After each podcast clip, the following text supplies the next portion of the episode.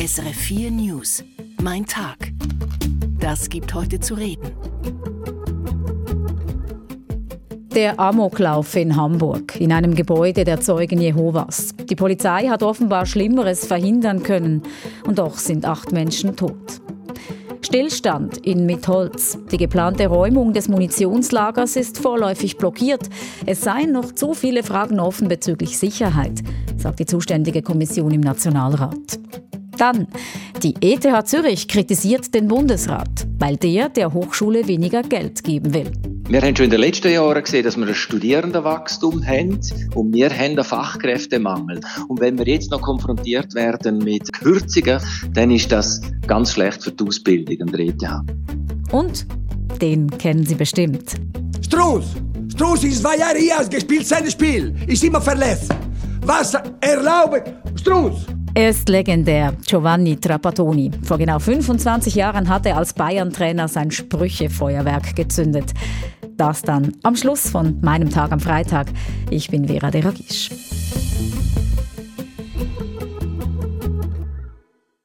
Nach dem Amoklauf in Hamburg in einem Gebäude der Zeugen Jehovas haben die Behörden acht Todesopfer bestätigt. Zu den Opfern zählt die Polizei auch den mutmaßlichen Täter sowie ein ungeborenes Kind. Acht Personen seien verletzt worden, vier davon schwer. Die Polizei konnte offenbar Schlimmeres verhindern.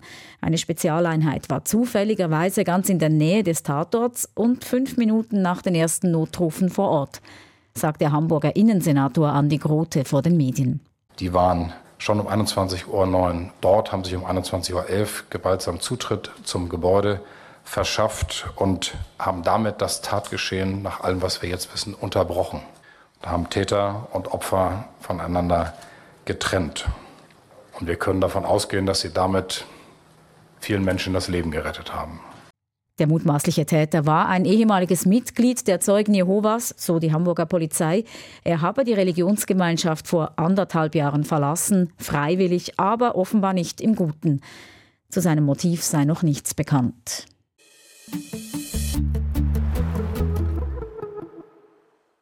Tonnenweise Sprengstoff lagert noch immer in einem Berg in Mitholz. Darum will der Bundesrat das frühere Munitionslager im Berner Oberland räumen lassen – die Bewohnerinnen und Bewohner müssen weg, erste sind bereits umgezogen. Jetzt aber ist die Räumung vorerst gestoppt. Der Bund müsse zuerst Alternativen zur kompletten Räumung abklären, wünscht eine Mehrheit der Sicherheitskommission des Nationalrats. Bern-Korrespondent Matthias Baumer. Sicherheit in Mitholz hat verschiedene Seiten. Zum einen jene für die Menschen im Dorf. Deshalb sollen Munition und Sprengstoffreste vollständig geräumt werden. Und noch eine andere, auch denen, die anpacken müssten, dürfe nichts zustoßen. Nationalrat Mauro Tuena sagt es so. Es ist ganz wichtig, dass die Sicherheit oberste Priorität hat. A natürlich für die Bevölkerung, aber B vor allem auch für jene Leute, die dann, wenn wir dem Projekt des VBS folgen, nämlich eine Räumung, die dann in diesen Stollen gehen und diese Munition herausnehmen. Sagt der Präsident der Sicherheitskommission. Und hier hat die Kommission Zweifel. Diese sei nach einer Begehung vor Ort entstanden, nach Anhörungen der Kampfmittelräumer, also jene, die Hand an die Munition legen müssen, sagt Nationalrat Alois Gmür. Auch die haben Unsicherheit äh, gestreut, in dem Sinn, dass sie gesagt haben, es müssen noch mehr Sondierbohrungen gemacht werden. Und das hat dann dazu geführt, dass schlussendlich eben eine Mehrheit gesagt hat, halt, stopp, das muss genauer angeschaut werden, geprüft werden. Misstrauen also die Kampfmittelräume der vom VBS geplanten Räumung? Das VBS ist zu einem Gespräch über Sicherheit nicht bereit. Auf die Frage, ob das verantwortliche Kommando Kamie die Kampfmittelräume Bedenken zur eigenen Sicherheit hätten, schreibt das VBS nur eine ausweichende Antwort. Die Sicherheit der involvierten Fachpersonen hat immer höchste Priorität und ist bei sämtlichen Arbeiten gewährleistet. Für ausgebildete Kampfmittelbeseitiger sei die Arbeit mit dieser Munition Alltag. Zudem würde eine weitere Sondiergrabung vorbereitet und zusätzliche würden geprüft, um noch mehr über den Zustand des explosiven Schrotts zu erfahren. Denn, schreibt das VBS, die Faktenlage im Bereich Explosives ist immer noch schwach. Schutz der Mitholzerinnen und Mitholzer und Schutz der Kampfmittelräume, Die Sicherheitskommission des Nationalrats möchte beides so weit wie möglich geklärt haben und deshalb vom VBS auch wissen, ob Alternativen zur vollständigen Räumung punkto Sicherheit nicht zielführender sein könnten. Mauro Twena sagt, ist eine Verkapselung möglich oder ist es tatsächlich nur die Räumung möglich? Das VBS solle der Kommission nun möglichst rasch Antworten dazu liefern. Noch detailliertere Antworten, denn das VBS hat diese Varianten früher schon verworfen. Die Sicherheitskommission wolle einfach Klarheit über möglichst alles, wenn das Parlament 2,6 Milliarden Franken für diese Räumung bewilligen solle, sagt Franziska Roth. Es ist in der Verantwortung von uns, einerseits bei diesem hohen Betrag und andererseits bei dieser Gefahr, die höchstmögliche Sicherheit durch Abklärungen zu haben. Deshalb sei das Projekt nun für maximal ein Jahr sistiert. Für die Bewohnerinnen und Bewohner von Mitholz heißt das, für ihre Liegenschaften erhalten sie vorläufig kein Geld. Das VBS kann ihnen ihre Häuser nicht mehr abkaufen. Die Bestürzung im Dorf ist groß. Wir sind irgendwie äh, vergessen worden. Wir müssen jetzt ein Bauland kaufen, wir müssen Verträge abschließen, wir müssen Planungskosten zahlen. Und jetzt heisst es einfach, äh, es gibt kein Geld mehr. Wir wissen nicht, ob wir überhaupt jemals Geld bekommen. Das kann doch nicht sein. Wir zahlen hier Zechen jetzt sagte zum Beispiel Gewerbler Markus Rupp gegenüber Schweiz aktuell.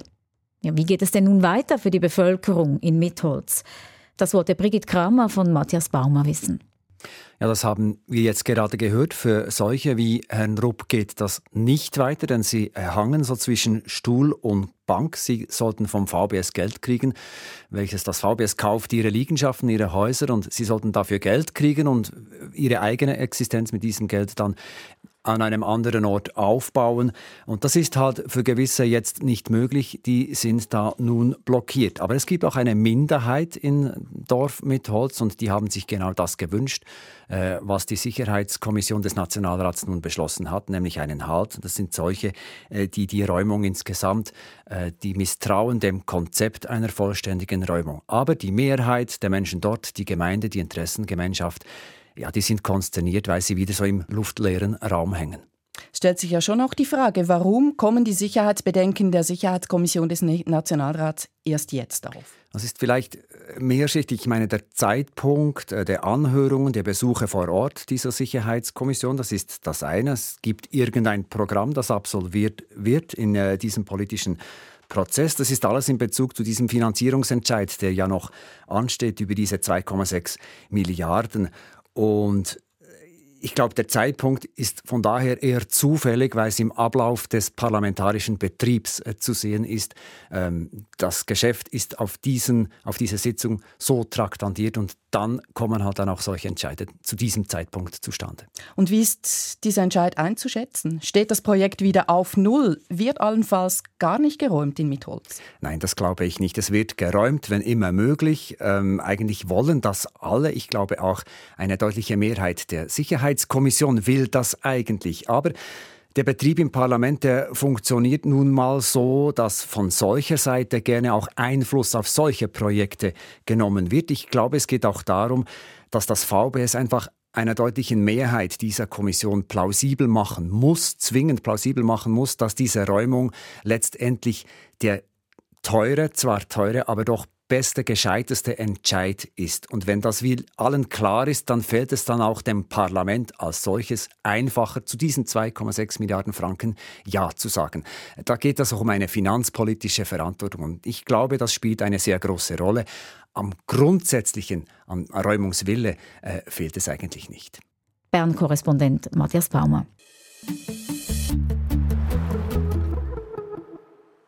Ins Ausland nun, nach Italien. Das Land will Schlepper von Flüchtlingen härter anpacken, sie mit bis zu 30 Jahren Gefängnis bestrafen.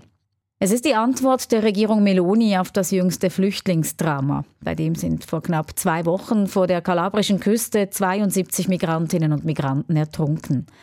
Eine Analyse von Italien-Korrespondent Peter Vögeli. Abschreckung oder Symbolpolitik? Das ist die Frage, die sich bei diesem Gesetzesentwurf aufdrängt bis zu 30 Jahre Gefängnis für Schlepper, wenn bei der Überfahrt mehrere Menschen zu Tode gekommen sind, das ist ein drastisches Strafmaß, das strafrechtlich die Dimension von Mord erreicht. Auch wenn die Schlepper den Tod von Flüchtenden nicht vorsätzlich verursachten wie beim Mord, sondern ihn bei solchen Überfahrten in Anführungszeichen nur in Kauf nehmen. Andererseits, in den letzten Jahren wurden höchstens einige Dutzend Schlepper verurteilt, genaue Zahlen gibt es nicht. Und meist sind es die unwichtigsten, die bei der Überfahrt mit an Bord sind, manchmal sind es sogar selbst Migranten, die sich so etwas Geld verdienen. Der großen Organisationen dahinter in Libyen, der Türkei, in Tunesien oder sogar Italien wird man so nicht habhaft. In Mafia-Prozessen wurde bekannt, dass das Schlepperbusiness lukrativer sein kann als Drogenhandel oder Prostitution. Beim Bootsunglück von Cutro am 26. Februar waren 200 Migranten an Bord der Summerlove gewesen und für jede Person kassierten die Schlepper 8.000 bis 9.000 Euro. Macht 1,8 Millionen. Der Gesetzesentwurf ist auch unangenehm vage. Der Straftatbestand lautet Beihilfe zur illegalen Einreise. Wie werden die Gerichte diesen Passus interpretieren? Gilt das auch für die privaten Rettungsschiffe? Ausgenommen ist nur die Rettung von Menschen in akuter Not.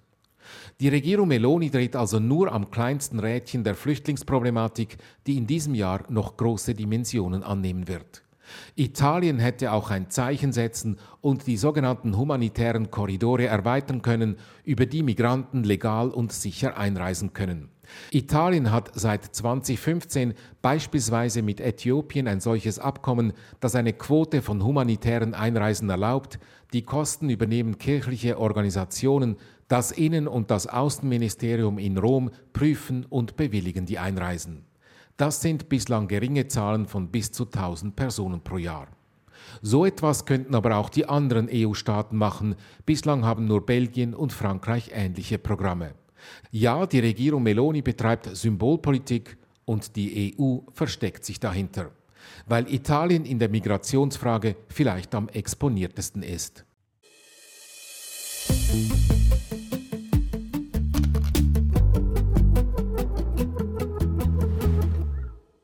Weiter jetzt in Argentinien. Das Land ist seit Beginn des Ukraine-Kriegs beliebt bei schwangeren Russinnen. Über 10.000 sind schon nach Argentinien gereist. Denn wer in Argentinien geboren wird, erhält automatisch den argentinischen Pass und kommt damit visafrei in fast alle Länder der Welt.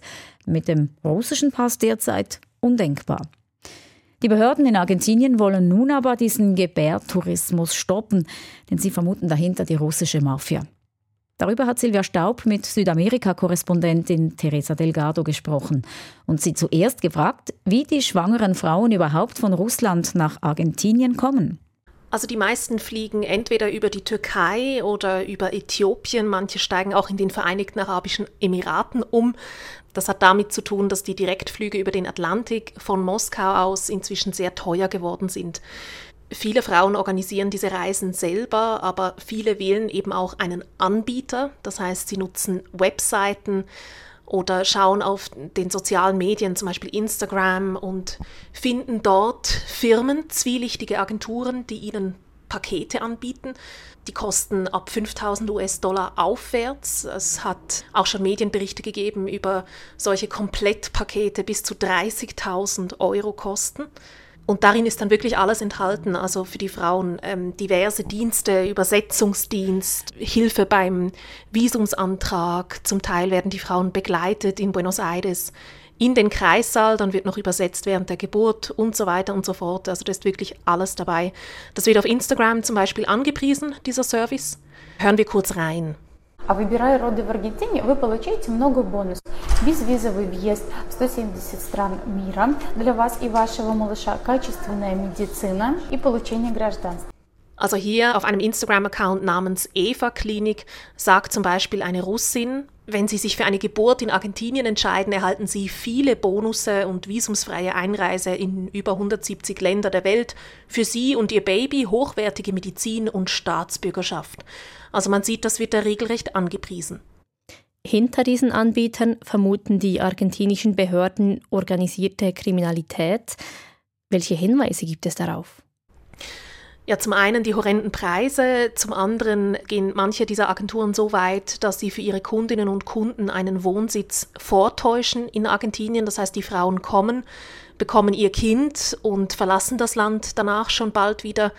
und melden sich dann aber trotzdem bei den Behörden und wollen einen argentinischen Pass haben. Und dafür müssten sie eigentlich in Argentinien wohnhaft sein und ein wirkliches Interesse daran haben, in dem Land zu leben. Und manche dieser Agenturen sagen den Frauen, beauftragt uns doch einfach als eure rechtlichen Vertreter und dann kümmern wir uns darum und sind quasi eure Postanschrift in Argentinien. Und das ist eben verboten per Gesetz. Das deutet auf kriminelle Aktivität hin. Ich habe einer dieser Agenturen geschrieben, Blue Argentina nennt die sich, und der Inhaber der Agentur hat mir gesagt, dass er auf Anraten seiner Anwälte nicht mehr mit den Medien spricht. Auch das vielleicht ein Indiz dafür, dass es da nicht mit ganz sauberen Dingen zugeht. Wie wirkt sich das denn in Argentinien aus? Ja, zum einen hat Argentinien wegen dieser Einwanderung aus Russland jetzt viele neue kleine Staatsbürger, weil die Babys, die da geboren werden in Argentinien, erhalten automatisch die argentinische Staatsbürgerschaft. Viele der Eltern dieser Kinder suchen diese Staatsbürgerschaft dann auch an. Und das hat Folgen. Anfang Jahr wurden in Slowenien, also in der Europäischen Union, zwei Russen verhaftet. Das waren russische Spione, die sprachen Russisch, konnten kein Spanisch und hatten aber argentinische Pässe. Und solche Meldungen sorgen in Argentinien dafür, dass die Argentinierinnen und Argentinier sich Sorgen machen, auch dass die Behörden Angst haben davor, dass der argentinische Pass entwertet wird. Also dass dann vielleicht andere Länder sagen, wenn da ein Argentinier kommt, dann darf der vielleicht künftig nicht mehr visumsfrei einreisen, weil man muss genauer hinschauen, ob das tatsächlich Argentinier sind, einfach Touristen oder ob da mehr dahinter steckt. Eben die meisten Familien, die für die Geburt ins Land kommen, wollen ja nicht in Argentinien bleiben. Dagegen wollen die Behörden vorgehen. Was tun sie denn konkret? Also man kann sich das mit Zahlen wirklich eindrücklich vor Augen führen von den über 10.000 russischen Frauen, die letztes Jahr nach Argentinien gereist sind und ein Kind bekommen haben. Von denen sind 7.000 bereits wieder ausgereist. Die Behörden versuchen jetzt verschärft zu kontrollieren. Also sie machen das zum einen am Flughafen. Dort gibt es eine separate Schlange, wo sich Frauen, die schwanger sind, anstellen müssen. Also die werden sofort herausgeholt. Und dann kontrollieren die Behörden, ob diese Frauen Hotelreservationen haben, ob sie genug finanzielle Mittel haben, um als Touristen 90 Tage im Land zu überleben. Und sie fragen, sind sie Touristin oder wollen sie einwandern? Und auch das muss man am Flughafen korrekt deklarieren, ansonsten verstößt man gegen das Gesetz. Außerdem machen die Behörden noch etwas anderes, und zwar, wenn diese Frauen in Argentinien sind und ein Baby bekommen haben und sich dann anmelden wollen für die argentinische Staatsbürgerschaft, übergeben die Behörden die Papiere dafür nur noch in Person. Das heißt, die tauchen dann irgendwann auf an der Wohnadresse dieser Person und händigen die Papiere aus, damit man die Staatsbürgerschaft ansuchen kann. Und man weiß nie genau, wann die Behörden bei einem auftauchen zu Hause. Also das sind unvorbereitete Besuche, spontane Besuche, um tatsächlich zu kontrollieren, ob die Leute in Argentinien leben. Nun liegen Russland und Argentinien geografisch ja nicht gerade nah beieinander. Warum flüchten denn diese russischen Familien ausgerechnet nach Südamerika, nach Argentinien? Ja, da gibt es diverse Gründe. Argentinien ist eines der wenigen Länder, in das Russinnen und Russen noch relativ unkompliziert und problemlos einreisen können. Argentinien hat keine Einreisesperre verhängt gegen russische Bürger. Dann gibt es auch historische Gründe. Es gibt eine relativ große russische Expat-Community in Argentinien.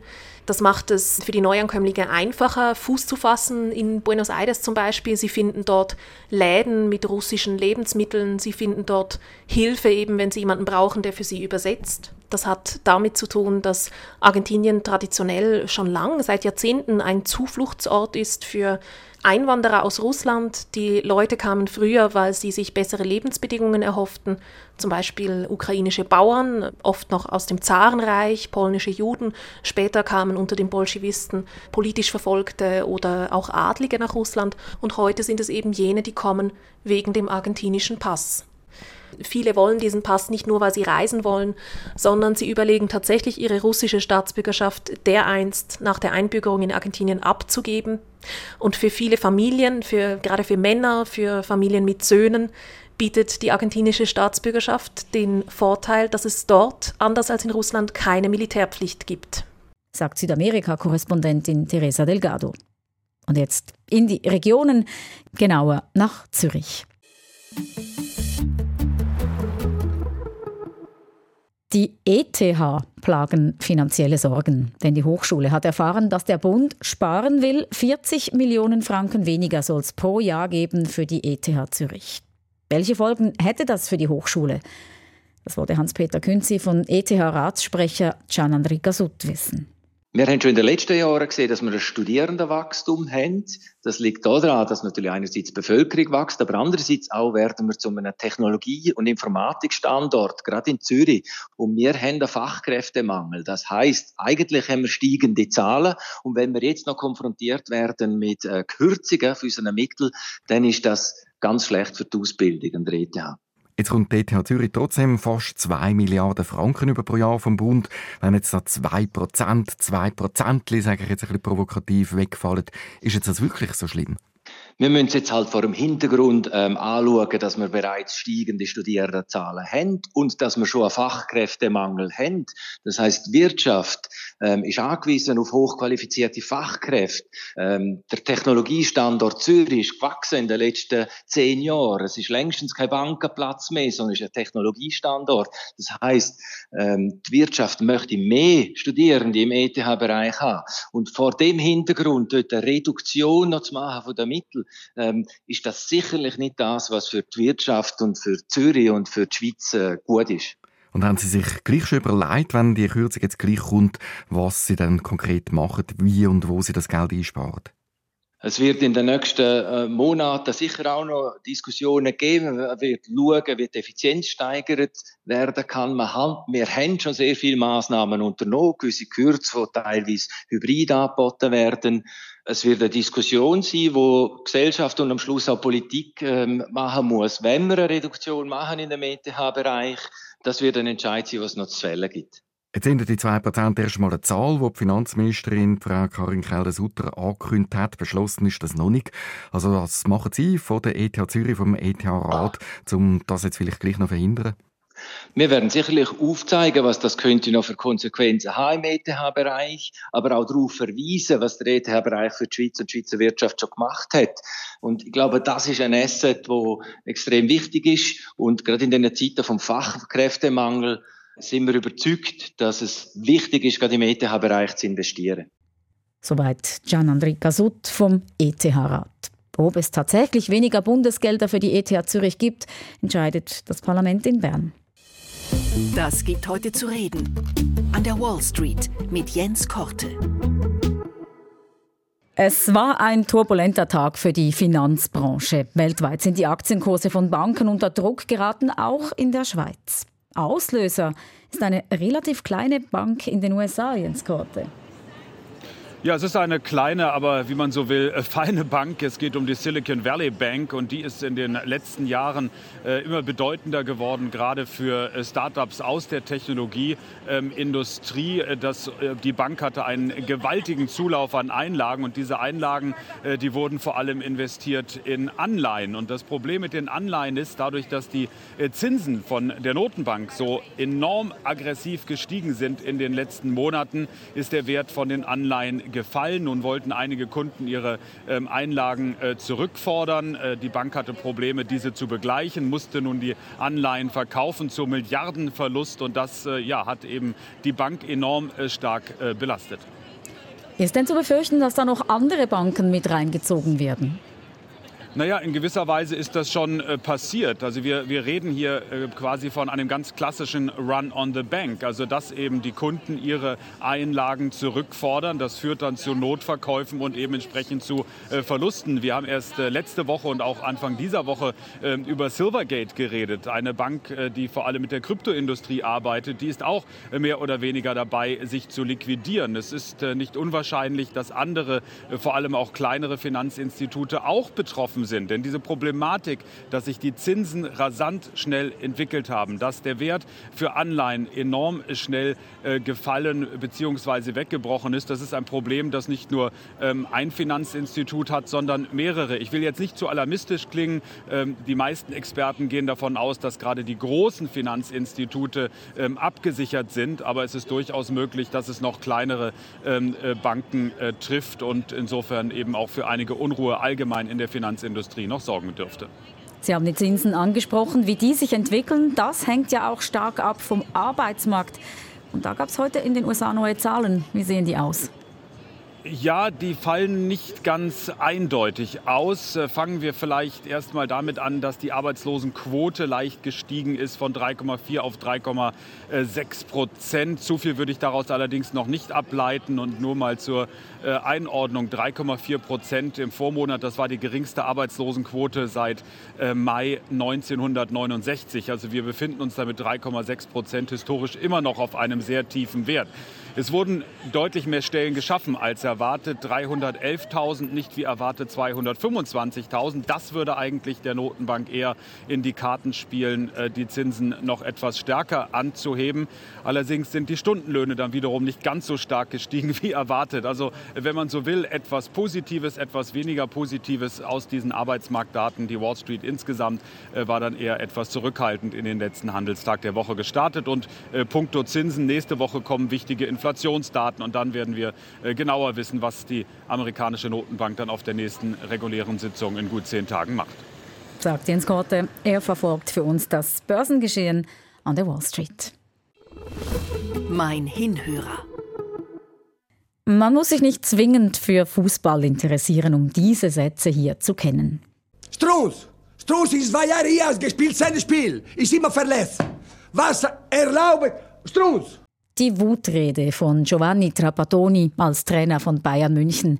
Genau heute, vor 25 Jahren, am 10. März 1998, ist dem Italiener der Kragen geplatzt.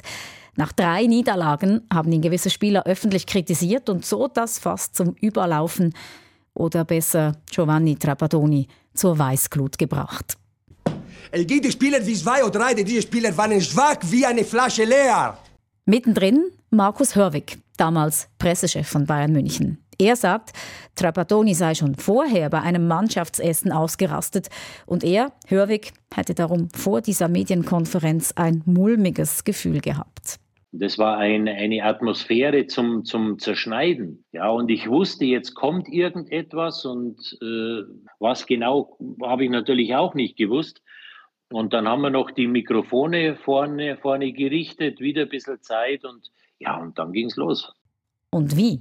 Dreieinhalb Minuten wie ein Sturm. Trapattoni sei sein Auftritt danach durchaus peinlich gewesen, meint Markus Hörwig. Der selber kam zwei Tage später auf mich zu, ganz aufgeregt und gesagt, warum hast du mich nicht gestoppt? Ich habe ihn angeschaut und habe ganz ehrlich gesagt, Giovanni, glaubst du, dass du zu stoppen gewesen wärst? Hat er kurz nachgedacht, nein, mich hätte niemand mehr gestoppt an diesem Tag. Zum Glück hat ihn niemand gestoppt. Denn so können wir heute noch schmunzeln über den wunderbar emotionalen Giovanni Trapattoni. Ich habe fertig. Ich auch. Für heute. Das war mein Tag am Freitag. Gibt's auch auf der Play SRF App.